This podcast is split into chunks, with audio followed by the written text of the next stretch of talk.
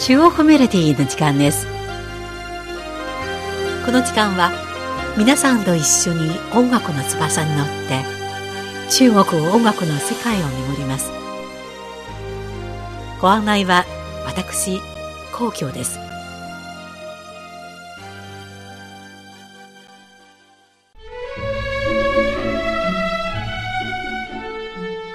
春秋戦国時代は中国史において重要な歴史的な変革の時期で軍用割拠する諸侯が覇権を争い戦いを繰り広げました。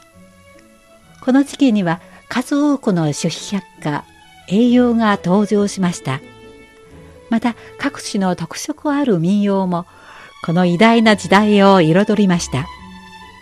それから2000年後の今日この戦国七用の民謡はどうなっているのでしょうか？今週の中国メロディーは前回に続いて戦国七用の歴史と音楽をお伝えしましょう。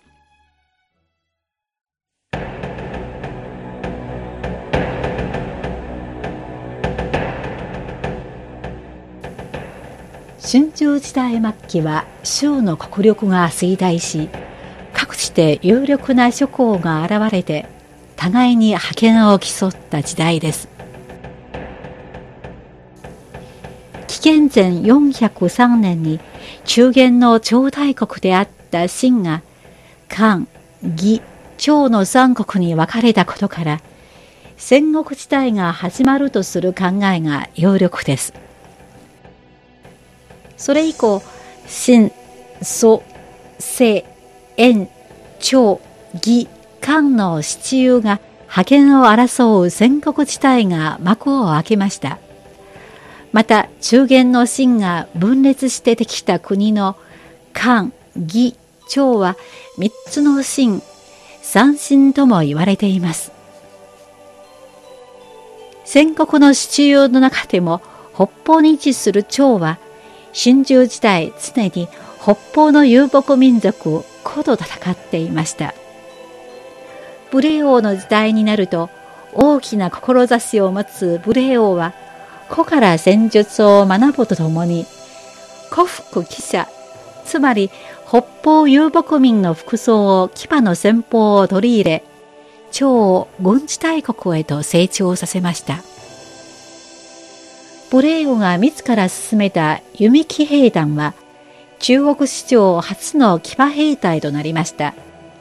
当時この騎馬兵隊は無敵を誇り西の林湖老藩を打ち負かし北の朝鮮国を滅ぼして千里の領土を広げました。これによって趙は一流の大国になりました。しかし紀元前260年の徴兵の戦いに敗れて以降は次第に力を失っていき最終的に趙は秦に滅ぼされてしまいました。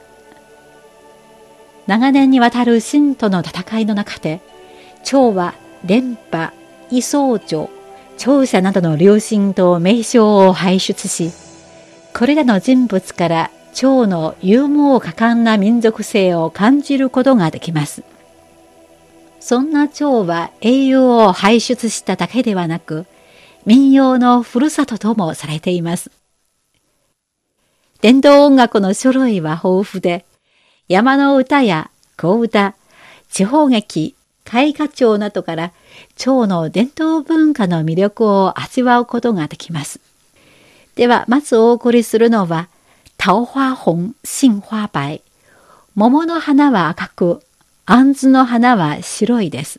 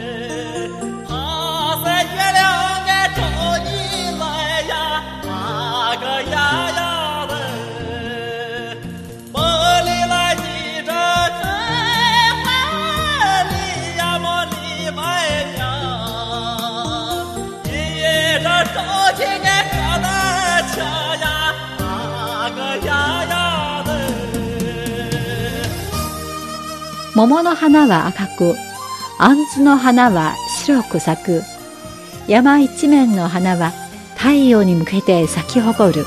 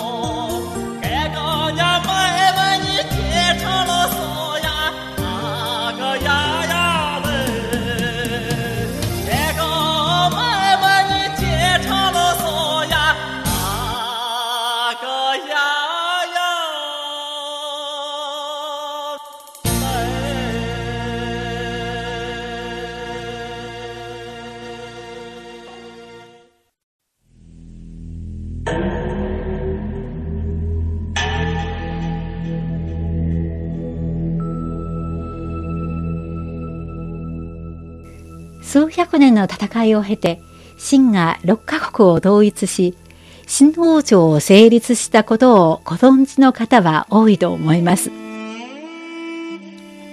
しかし、実は戦国支中の中には、秦より実力を持ったもっと強い国がありました。その国は魏です。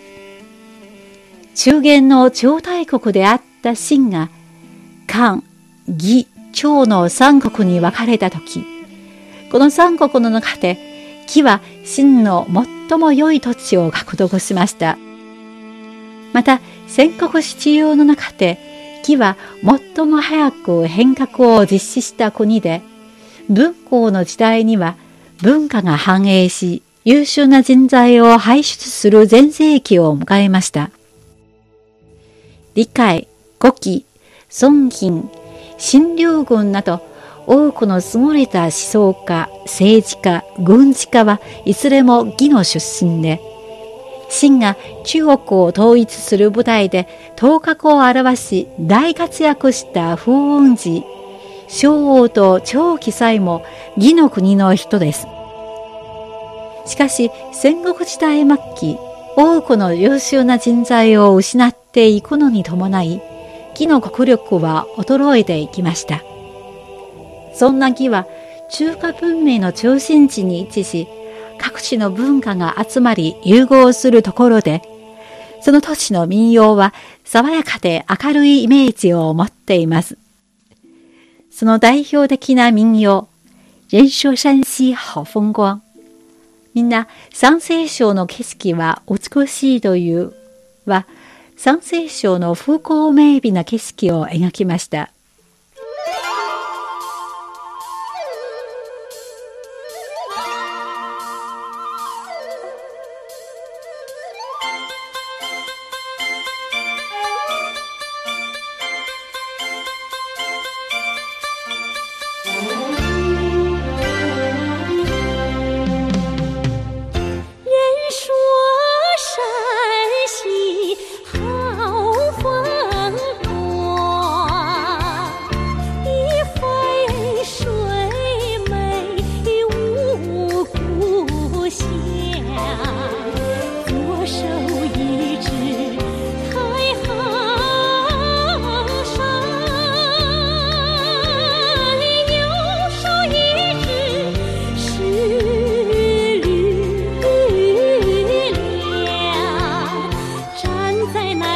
那高处往上一望，你看那黄河的水呀，哗啦啦地流过我的小村庄。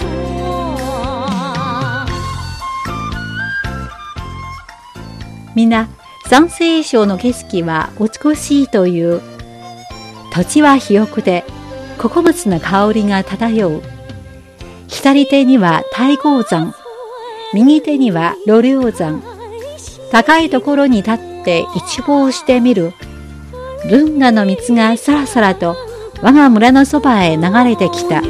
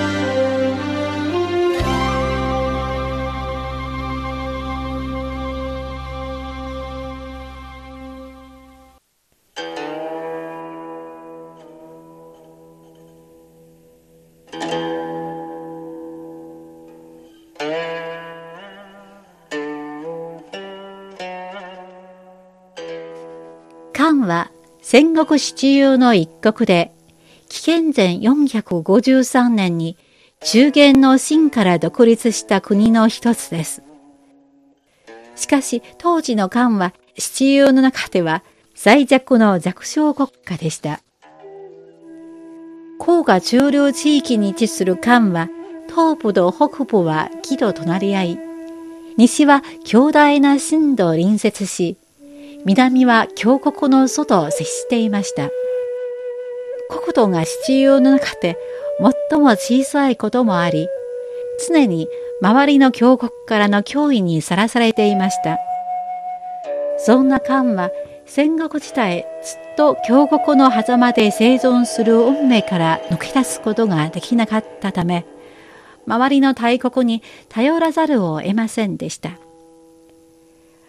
風向き次第でどちらにもなびく二股公約と呼ばれ、結局六国の中で最も早く滅亡しました。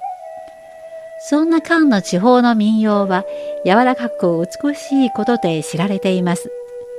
有名な民謡、变花蘭、花かごを編むは漢の地方民謡の代表曲です。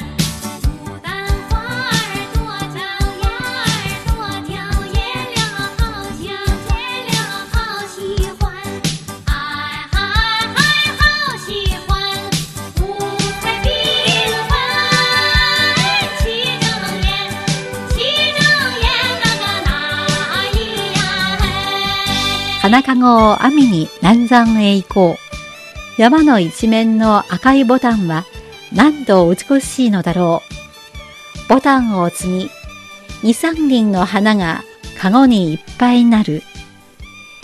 鮮やかな花、少女は見て喜ぶ。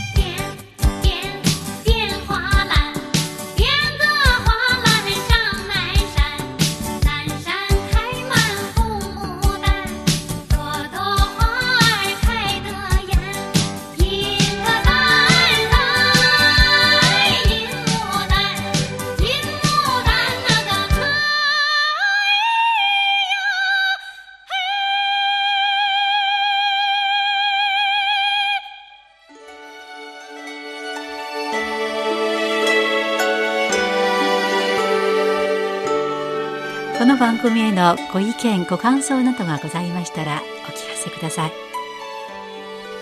宛先は郵便番号10040中国国際放送局日本語部中国メロディーの係です。メールの方は nihao ニーハオ2180アットマーク CRI .com.cn です。では来週のこの時間までごきげんよう。ご案内は皇居でした。さようなら。